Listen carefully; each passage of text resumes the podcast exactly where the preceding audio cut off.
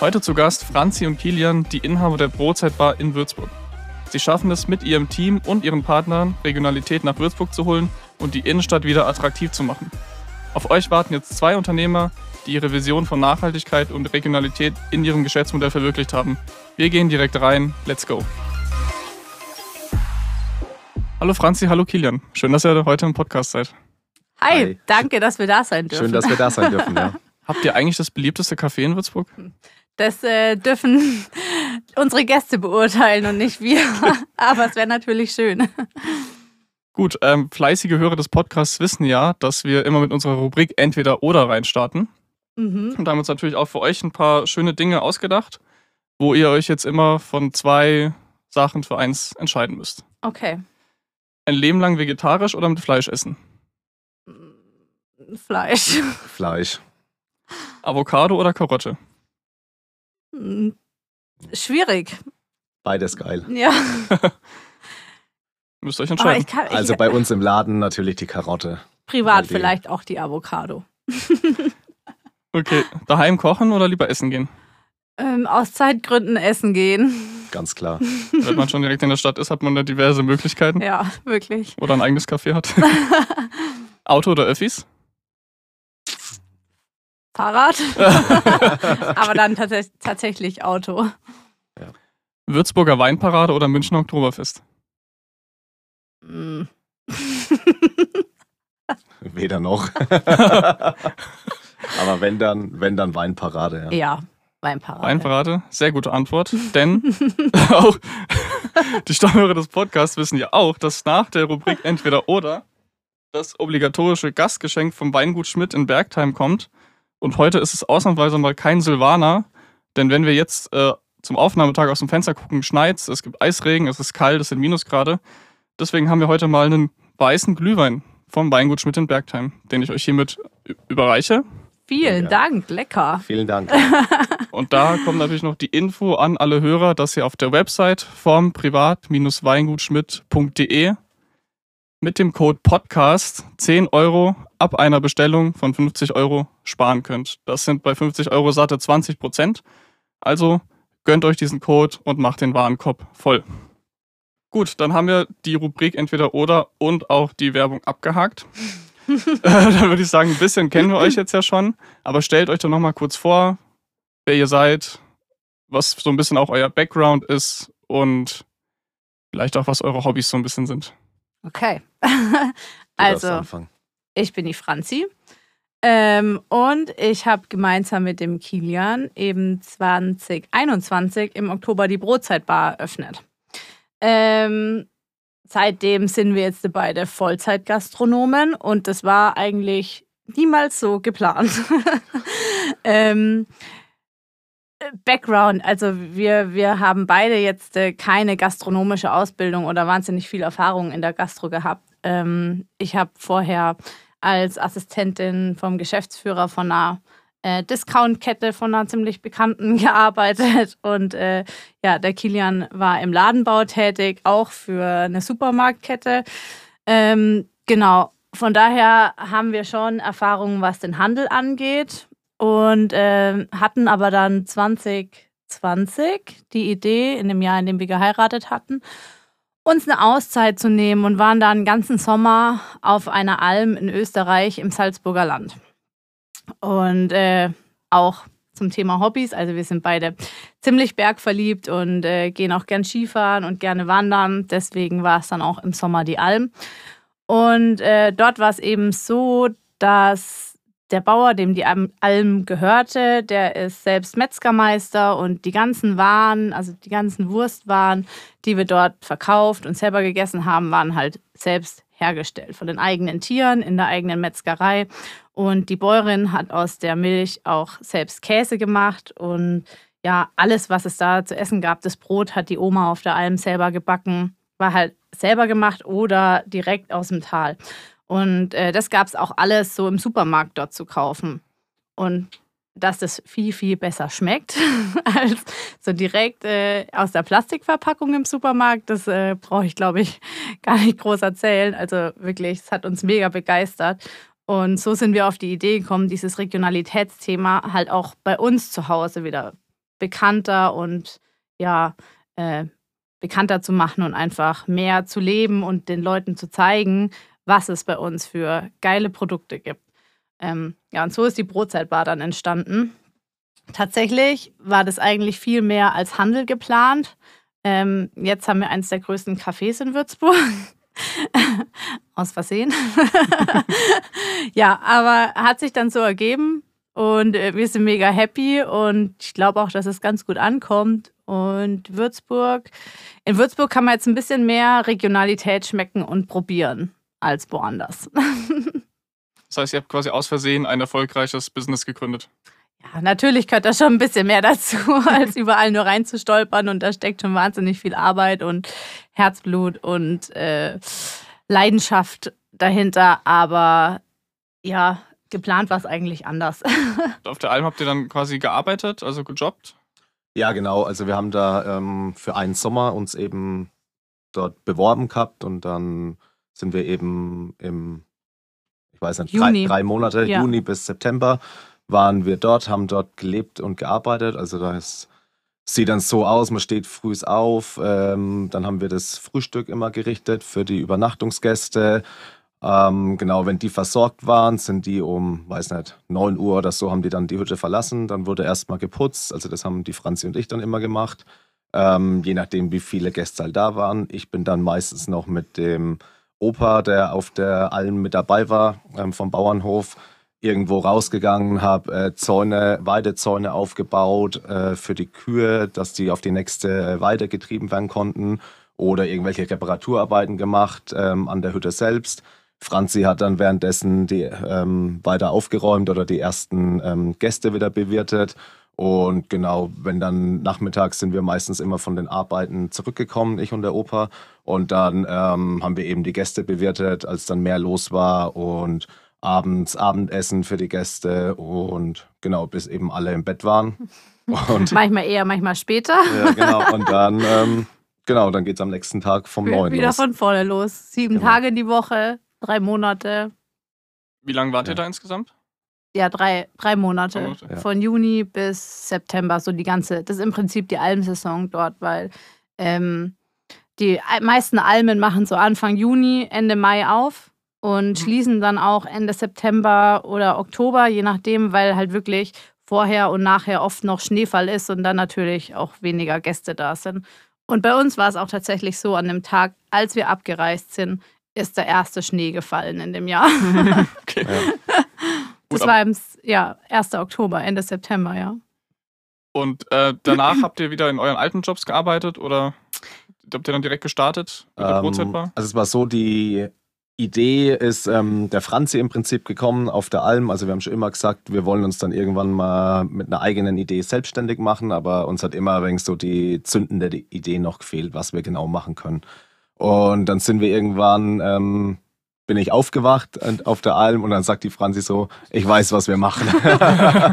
und dann hat sie im Prinzip so das Konzept von der Brotzeitbar ähm, erzählt, hat auch schon den Namen gewusst sogar. also so, als ob das wirklich über Nacht gekommen mhm. wäre. Und ähm, genau, wie wir zurückgegangen sind, ähm, Franzi hatte vorher gekündigt gehabt und ich hatte ähm, eine Sabbatauszeit. Ich bin wieder zurück in meinen Job gegangen und Franzi ähm, hat dann äh, in Vollzeit quasi das Konzept vorbereitet, also ausgearbeitet, Businessplan erstellt, nach Lieferanten gesucht, eine Location gesucht. Ähm, genau, und ich habe eben noch als, was heißt als Sicherheit, eigentlich war erst der Plan, ich behalte noch meinen Job, weil es eigentlich auch ganz okay war, sage ich jetzt mal. ähm, genau, äh, einfach zur Sicherheit, dass man eben noch ein Einkommen nebenbei hat. Und ähm, ja, dann wurde es immer konkreter irgendwann und ich war auch immer mehr involviert. Und, und ja auch größer als ja, ursprünglich geplant. Das kommt ja noch dazu. Also, genau, die Location, gesagt, die wir hatten. Eigentlich war es ja alles viel kleiner und mehr als Handel geplant und dann war die Idee, dass ich das führe und der Kilian einfach außerhalb seiner normalen Arbeitszeiten da dann eben noch dazu hilft, wo er kann und ansonsten wir das eben mit Mitarbeitern machen. Und jetzt ist aber halt die Location dann so groß geworden und das eben gastronomischer, dass ich es auch alleine gar nicht mehr geschafft hätte, das zu leiten. Und aus dem Grund äh, ist dann irgendwann so die Entscheidung gefallen. Und weil er natürlich die ganze Zeit mitgearbeitet hat und dann gesagt hat, ja, hey, ich habe auch eigentlich jetzt gar nicht mehr so viel Bock, in meinem alten Job zu bleiben, sondern ich will auch von Anfang an dabei sein. Und ähm, zur Eröffnung dann hat, ja. hattest du dann eben auch gekündigt und wir haben das komplett zusammen gestemmt. Vielleicht ja. könnt ihr nochmal sagen, für alle, die die Brotzeitbar jetzt nicht kennen, was für mich unvorstellbar ist, äh, was genau jetzt euer Konzept ist und was ihr Stand jetzt quasi alles macht. Okay, ja, also die Brotzeitbar, unser Claim, sage ich mal, ist äh, regionales, feine Kost und Kaffee. Wir sind ein Café in der Würzburger Innenstadt und äh, wir haben uns auf, wie der Name sagt, Brotzeit spezialisiert und ähm, machen das alles mit regionalen Zutaten. Also wir haben ganz viele kleine Lieferanten aus der Region, ein kleiner Metzger aus Gaubüttelbrunn, zwei kleine Käsereien aus Oberschwarzach und aus Willandsheim, ähm, einen Bäcker aus Markt Einersheim, ähm, genau, und bekommen alles immer direkt von den Lieferanten geliefert oder holen es dort ab, je nachdem, ähm, und bereiten damit unsere Brotzeiten zu. Und das ist das Besondere bei uns, dass unsere Frühstücke, die wir auch machen, ähm, und unsere Speisen eben alle aus regionalen Zutaten kommen und nicht irgendwie so der Schinken aus der Plastikverpackung oder von sonst wo und Billigfleisch, sondern es ist halt wirklich richtig gute Qualität hier von richtig tollen Produzenten, denen ihre Lebensmittel halt wichtig sind und das sieht man und schmeckt man. Und, Kann ich genau. bestätigen? Vor allem, dass wir schmecken. genau. Ähm, dazu, also wie gesagt, einmal der Kaffeebereich. Ihr könnt bei uns ähm, es euch gut gehen lassen, essen, trinken. Wir haben natürlich auch Kaffee und sonstige Getränke, alles, was das Herz begehrt.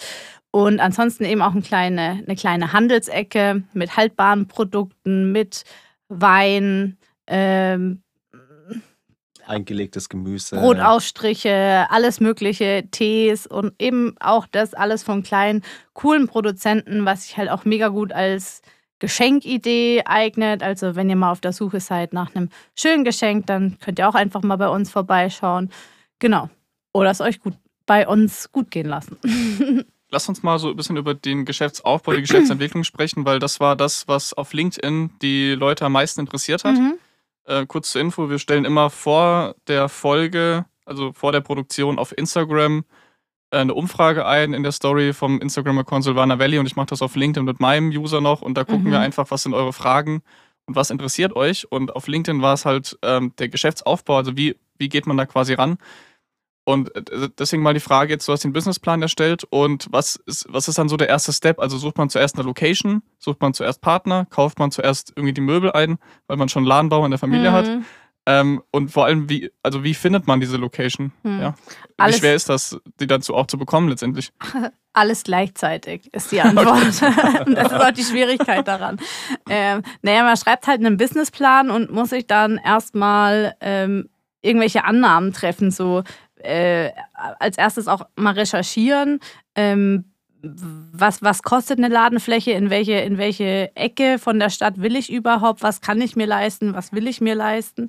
Im gleichen Zug natürlich auch eine, eine Musterkalkulation für äh, deine Produkte anlegen. Du musst erstmal grob wissen, was äh, kostet dich dein Produkt, für welchen Preis kann ich es verkaufen, was habe ich am Ende hoffentlich für eine Marge dran und dann wiederum, was kann ich mir damit für eine, für eine Location leisten? Ähm, so, also es bedingt sich halt alles gegenseitig. Deswegen ist es wirklich schwierig, das halt äh, so äh, abstrakt sich ähm, ja erstmal runterzuschreiben. Was, was ähm, kostet denn eure Ladenfläche? Was es kostet? Darf man das sagen? Wir haben leider eine Verschwiegenheitsklausel im Mietvertrag. So, aber schon im vierstelligen Bereich, oder? Ja. Mittlerer vierstelliger Bereich, ja. würde ich jetzt mal schätzen bei der Lage. Ja. Okay, und ähm, ja, wen spricht man an, wenn man, wenn man die jetzt haben will oder wenn man jetzt was sucht? Guckt man in der Zeitung, googelt man, guckt man auf ImmoScout? Also geguckt haben wir auch überall. Was äh, für uns dann funktioniert hat am Ende war tatsächlich über einen Makler. Ähm, es gibt da wenige Makler in Würzburg, ähm, die aber nahezu alle Ladenflächen in ihrem Portfolio, sage ich mal, haben und die wissen immer genau, wer in welcher Fläche drinnen ist und die noch wie lange gemietet hat und mhm. deswegen auch schon länger voraussichtlich planen können, hey, für dich würde ähm, sich dann vielleicht der oder der Laden anbieten. Also bei uns war es dann so, wir waren in dem Büro eben dort und haben einfach uns mal vorgestellt und das, was wir vorhaben. Und dann überlegen wirklich sich die Makler so, hey, okay, was könnte denn da jetzt, äh, welcher Laden könnte jetzt zu deinem Konzept passen und wo könnte ich mir das vorstellen? Also für uns hat es dann super funktioniert. Ähm, wenn man Glück hat, kennt man vielleicht auch irgendjemanden, der gerade aufhört oder ähm, weiß, irgendwo wird eine Ladenfläche frei. Aber also entweder ist es vielleicht dann doch schon weiter vermietet und man weiß nichts davon. Ähm, ja, also man, dann braucht man, glaube ich, einfach Glück, weil das ist super schwierig. Und wir waren jetzt ja auch noch nicht so in dieser Bubble, Gastronomen oder ähm, Einzelhändler in Würzburg, dass wir das jetzt schon so mitbekommen hätten, weil oft wird sowas ja wirklich auch nur unter der Hand oder halt hm, erstmal ja. intern weitergetragen und dann als Neueinsteiger hast du da gar nicht den Zugang zu den Informationen. Genau, also deswegen in unserem Fall auf jeden Fall Makler. Ähm, wenn ihr jetzt den Laden, oder wenn man jetzt einen Laden aufmacht, da braucht man ja dann schon die Möbel, da äh, braucht man ja schon die Produkte man braucht vielleicht äh, schon die ersten zwei Mieten, die man bezahlen muss. Wie viel Geld muss man da vorhalten? Das kommt, das kommt auch ganz auf die Ladengröße an und aufs Konzept. Also je nachdem, hast du jetzt einen, äh, einen Café mit Bestuhlung wirklich, dann brauchst du ja wesentlich mehr Interieur, als äh, wenn du jetzt ein Stehkaffee oder so ein To-Go-Bistro-mäßig äh, irgendwas machst. Da brauchst du vielleicht nur eine Stehtheke, wo sich die Leute mal hinstellen können, um schnell ihr Essen zu snacken und dann weitergehen. Oder brauchst du halt wirklich ähm, Tische mit Stühlen. Wenn du das hast, ist auch die nächste Frage, willst du Alkohol ausschenken? Wenn du Alkohol ausschenken willst, dann brauchst du eine Gaststättenlizenz. Die musst du wiederum bei der Stadt beantragen. Wenn du eine Gaststättenlizenz möchtest, dann äh, musst du auch eine Toilette anbieten deinen Gästen oder eine gewisse Anzahl an Toiletten und äh, gegebenenfalls auch eine behindertengerechte Toilette, was natürlich auch wiederum zu Mehrkosten bei Umbau und sonstigen führen kann. Also es ist, zieht einfach einen wahnsinnig großen Rattenschwanz mit sich. Und äh, ich würde sagen, bei uns war es ein Vorteil, dass wir das vielleicht nicht von Anfang an alles komplett auf dem Schirm hatten, weil sonst hätten wir uns an dieses Mammutprojekt wahrscheinlich nicht dran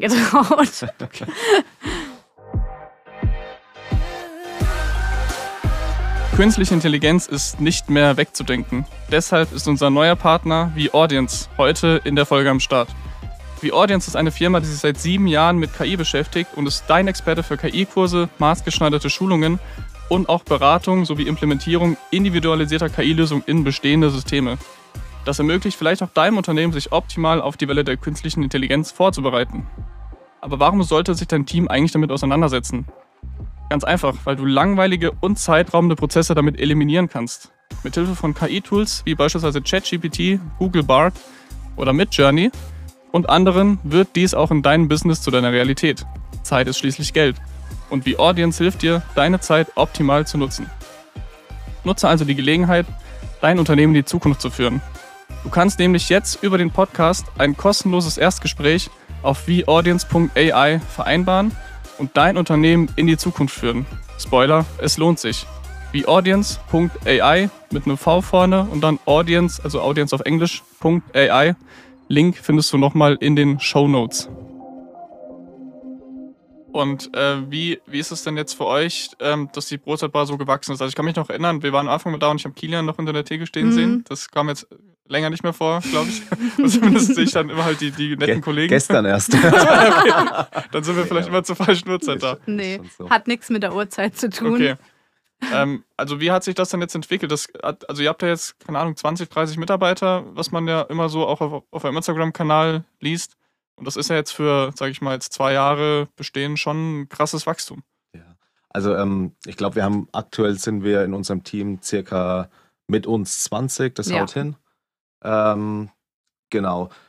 Am Anfang war es wirklich so, wie du sagst, da waren wir beide, Franzi und ich, wirklich rund um die Uhr im Laden hinter der Theke. Also das ging los frühs, keine Ahnung, wir waren ab 8 Uhr dort, haben alles aufgebaut, ähm, hergerichtet, ähm, dass wir dann um 10 Uhr damals noch aufmachen können.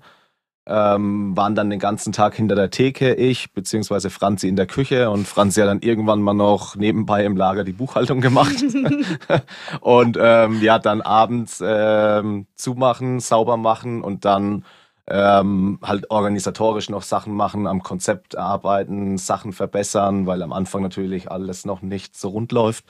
Und dann ähm, sind wir irgendwann um zwischen neun und zehn heimgekommen, geschlafen und am nächsten Tag wieder in den Laden. Also es war wirklich, die Anfangszeit war schon krass vom Also ein richtiges Gründerleben. von der Ja, Arbeitsbelastung. voll. Aber ich glaube, das kennt jeder, der sich selbstständig macht, dass das am Anfang einfach echt, also Vor allem, wenn man halt extrem ist. so wie wir wenig Vorerfahrung hat. Ja. So. Und genau, dann irgendwann haben wir halt gemerkt, hey, so kann es nicht weitergehen. Oder wir hatten das schon vorher auf dem Plan, dass wir uns weiterentwickeln müssen, das war klar. Aber wir haben auch gesagt, wir müssen erstmal selber wissen, wie unser Geschäft überhaupt richtig funktioniert, bevor wir dann Leute einstellen können, weil wenn Um wir es nicht wissen, sagen, wie, soll, sollen. wie sollen wir den Mitarbeitern dann erklären, dass, äh, was sie machen sollen.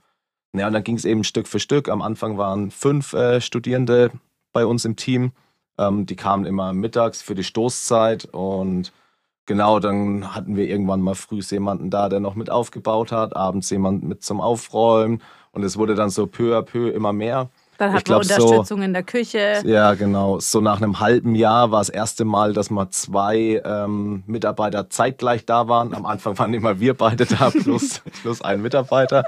Dann waren mal welche zeitgleich da. Die Leute wurden auch immer besser mit uns, logischerweise. Also wir wurden besser, die Mitarbeiter wurden besser.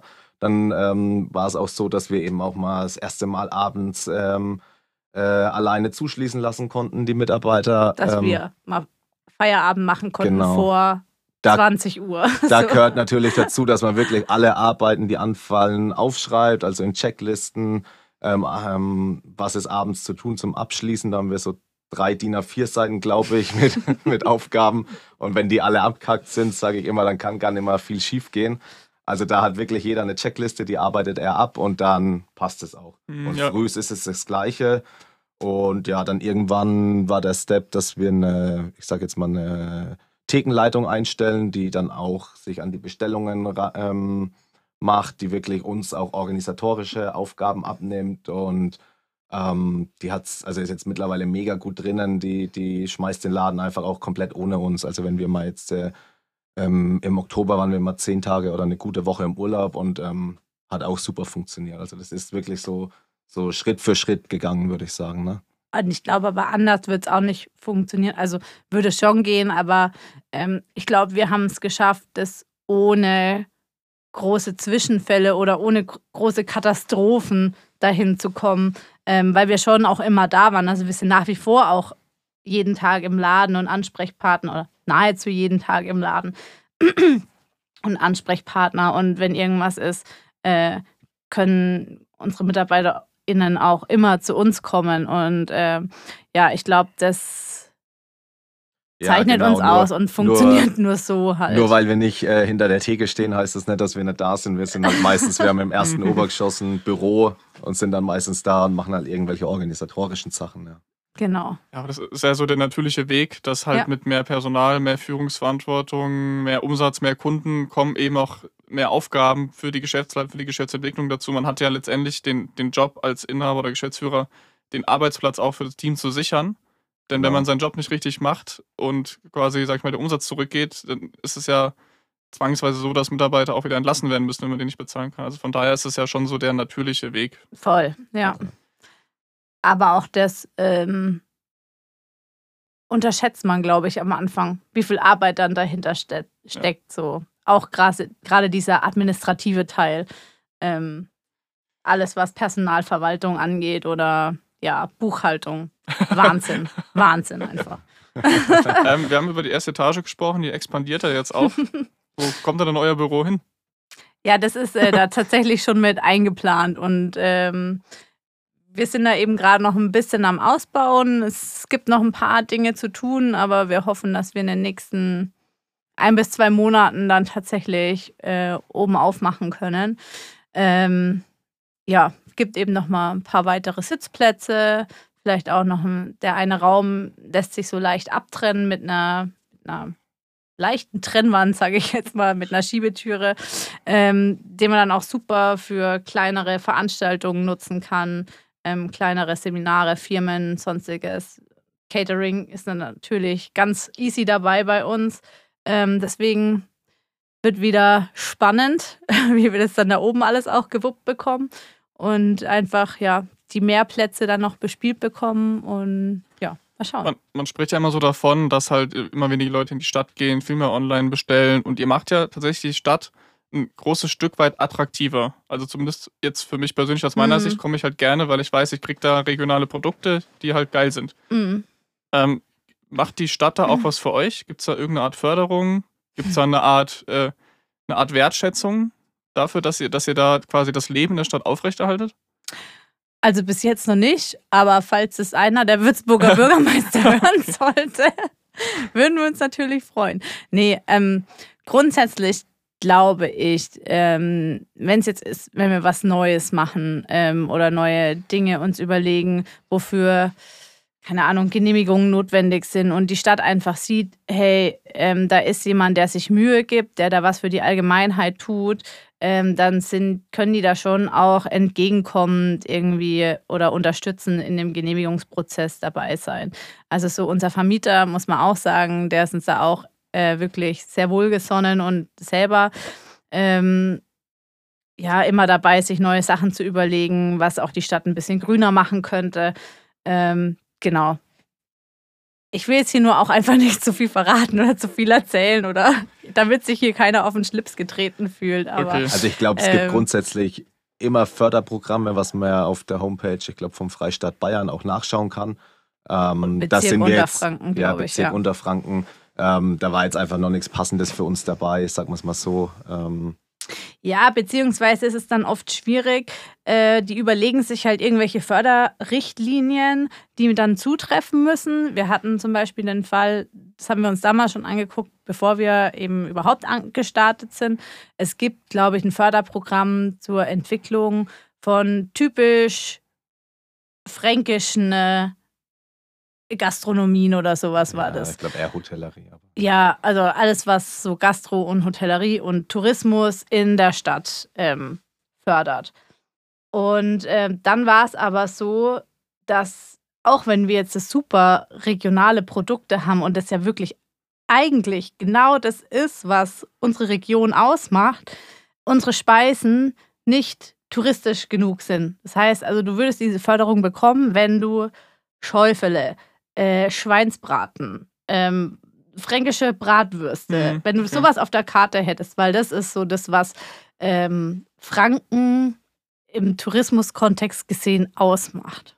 Das haben wir nicht und deswegen waren wir nicht dafür geeignet, uns für diese Förderung zu bewerben. Okay. Ja, immer komisch. Ich, also wenn jemand vom Stadtmarketing zuhört, überlegt euch doch mal was. Ich meine, so eine kostenfreie Anzeige auf Social Media von der Stadt Würzburg wäre doch schon mal zumindest ein Anfang, um da ein bisschen Support zu geben, meiner Meinung nach. Gut, lass uns zu den äh, Hörerfragen kommen, die, wie gesagt, immer auf unserem Instagram-Kanal Silvana Valley äh, vor der Produktion in der Story gestellt werden, wo jeder seine Fragen loswerden kann. Die erste Frage, ähm, also ihr hattet ja vorher auch gute Jobs, verdient ihr nun mehr Geld im Vergleich zur Anstellung? Nein. okay. Nee, klares Nein. Noch nicht, vielleicht. Also hoffentlich. Okay, dann gibt es vielleicht mehr Hoffnung für die, für die zweite Frage. Seid ihr nach dem Wechsel in die Selbstständigkeit glücklicher? Und wenn ja, warum? Ähm, ich würde sagen, ja. Mm, auch wenn aktuell, ja, das Geld spielt jetzt nicht so die Rolle. Aber man ist natürlich schon auch irgendwo noch selbst äh, äh fremdgesteuert, meine ich. Man hat äh, immer irgendwelche Termine oder sonst was, wo man sich dran halten muss. Man muss den Kunden natürlich auch zufriedenstellen. Aber gefühlt bin ich jetzt schon mehr selbstbestimmt in meinem Leben. Ja. Ja, also würde ich so unterschreiben, aber trotzdem an alle, die äh, damit planen, sich selbstständig zu machen, das sollte man schon im Hinterkopf haben. Äh, man denkt immer, man hat dann zwar keinen Chef mehr, wenn man selbstständig ist, der einem sagt, was man zu tun hat, aber man hat dafür wahnsinnig viele andere Anspruchsgruppen, die einem sagen, was zu tun ist. Und es sind die Kunden, der Staat und deine Mitarbeiter oder sonstige Investoren, die du vielleicht noch dabei hast. Und äh, das ist tatsächlich auch eine Herausforderung, das alles zu handeln. Aber trotzdem, äh, ja, Selbstbestimmtheit ist auf jeden Fall größer. Würdet, würdet ihr nochmal zurückgehen in die Anstellung? Hm, Nee. Zurückgehen nicht. Also würde ich auch nicht mehr. Ja. Ähm, dann noch die Frage Nummer drei. Warum habt ihr euch eine Auszeit genommen? Also haben wir vorhin schon kurz drüber gesprochen. Gibt es da noch ein, ein tieferes Warum, weshalb? Ja, also das war. Wir waren damals äh, irgendwo bei Berchtesgaden wandern und da habe ich das schon mal gesehen bei einem, so nebenbei, ähm, als wir auf einer Hütte waren, wo der das so erzählt hat, dass er das gemacht hat. Und dann hat es aber noch eine Weile gedauert und dann war das mal so ein ja, so ein Regentag, so ein, so ein ganz düsterer Herbsttag, wo ich auf der Couch saß und mir so gedacht habe, ja, keine Ahnung, Arbeit ist schon okay, aber irgendwie halt auch nur okay. Und ja, dann habe ich gesagt, Franzi, ich glaube, ich will äh, nächsten Sommer auf die Alm gehen. so habe ich es gesagt irgendwie. Ja, ich glaube, ich gehe nächsten Sommer auf die Alm. Hast du gesagt? Ich so, okay. Ähm, ja. Darf ich mit oder muss ich zu Hause bleiben? Ja, dann ist es so Stück für Stück entstanden. Also es war jetzt, also der Job vorher war schon okay, was ja glaube ich auch viele in einem Angestelltenverhältnis haben. Es ist halt auch bequem. Aber ich habe mir jetzt nicht vorstellen können, das mein Leben lang noch so weiterzumachen. Und also muss ich auch sagen, mega, dass ich damals die Möglichkeit bekommen habe, ähm, dass ich da nicht kündigen musste, sondern ich auch wieder zurück konnte danach in meinem Job. Das ähm, ist ja auch nicht ganz so leicht ähm, oder nicht, nicht bei jedem machbar. Aber ihr wart jetzt nicht kurz vorm Burnout, dass ihr gesagt habt, wir brauchen Nee. jetzt mal eine Auszeit. Okay. Nee, Nee, das nee, gar nee. nicht. Ähm, Also eher so was, was, was ihr mal machen wolltet und das habt ihr Ja. dann quasi einfach durchgezogen, genau. wenn ihr, weil ihr die Möglichkeit auch bekommen habt entsprechend. Ja. Also genau, bei mir war es so, dass ich ähm, zu dem Zeitpunkt dann drei Jahre fast bei meinem Arbeitgeber war und mir gedacht habe, jetzt wird es sowieso mal Zeit, irgendwie was anderes zu sehen und zu hören und hatte dann eben vor, den Job zu wechseln. Und ähm, dann hat es bei mir eben ganz gut gepasst, dass ich einfach im Vorfeld gekündigt hatte und wollte mir dann im Nachhinein eigentlich erst was anderes suchen, aber mir eben jetzt auch vorher noch keinen Stress machen, so, hey, ich muss schon wissen, was ich jetzt genau danach machen will. Und ähm, genau, so kam das dann, dass ich dann danach in die Gründung gestartet bin. Gut, ähm, wie wichtig ist es denn eurer Meinung nach als Café in Würzburg, ihr seid ja nicht das Einzige, ähm, einen USP zu haben? Also euer USP ist ja quasi Regionalität, wenn ich das jetzt auch richtig rausgehört habe und äh, auch richtig erlebt habe. Ganz Ja, offensichtlich, ja. Haben andere Cafés auch einen USP oder, oder wie wichtig ist es, sich da abzugrenzen? Also, wir haben ja inzwischen echt eine große Bandbreite an Cafés in Würzburg und ähm, auch wenn auf den ersten Blick nicht immer gleich so klar ist, was unterscheidet das eine Café von dem anderen, glaube ich, hat schon jedes sein eigenes Flair. Und man muss sich natürlich auch überlegen, was für Kunden man damit ansprechen will. Ähm, nichtsdestotrotz glaube ich, ähm, im Kaffeebereich weiß ich nicht, ob so ein krasser, krasser USP unbedingt notwendig ist. Ähm, ich finde es, glaube ich, wichtiger, dass man den Gästen, Gästinnen, die kommen, einfach ein schönes Erlebnis schenkt. Sei das jetzt, äh, indem man halt besonderen Wert auf die Einrichtung legt oder ähm, eben bei den Speisen äh, da was Besonderes zubereitet. Ähm, ich glaube, es ist auch allgemein einfach der Trend, wenn man sich auch Cafés in größeren Städten anschaut. Es geht immer mehr um das Erlebnis außenrum. Okay, ist ja dann auch ein USP, ne? Habe ich gerade gemerkt. ja, aber ich, ja, von daher, ich glaube, das Erleben ist im Moment das, was, was den Menschen wichtig ist und warum sie dann bestimmte Orte besuchen oder andere Orte halt nicht besuchen. Also das Feeling muss stimmen. Ja. Gut, habt ihr abschließend noch Tipps an zukünftige Gründer? Was würdet ihr zukünftigen Gründern, Gründerinnen empfehlen, die vielleicht auch einen Laden in Würzburg eröffnen wollen? Also mein Tipp ist einfach machen, weil ich genau der Typ bin. Ich durchdenke alles bis in jedes kleinste Detail und finde noch 150 Gründe, warum wir es jetzt nicht machen sollten.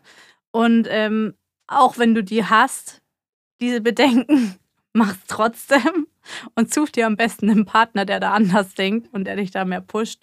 Und ich glaube, das war am Ende das, was, was bei uns dazu geführt hat. Ja, ich glaube, wir, wir hatten auch mal ein Interview kurz nach der Gründung, wo, wo wir auch gesagt haben, also wir hätten nie gedacht, dass es so viel, so viel Aufwand, so viel Arbeit tatsächlich ist. Aber, und wenn ich es vorher gewusst hätte, hätte ich es vielleicht auch nicht gemacht. Aber eigentlich bin ich schon froh, dass wir es gemacht haben. So. Also es ist ähm, nicht zu blauäugig an die Sachen rangehen, aber manche Sachen ergeben sich auch im Prozess. Also man muss nicht alles schon vorher wissen, würde ich sagen. Ähm, aber so klar, der grobe Fahrplan sollte schon stehen. Ähm, aber auf die Details gibt es dann äh, einfach im Prozess, findet sich dann immer eine Lösung, würde ich sagen. Noch eine letzte Frage. Was ist die Schnitte des Monats? den, meinst du es für den Januar oder für den Februar? Ja, wir sind ja dann im Februar, also ab ja, im Februar, was wird dann die Schnitte des Monats?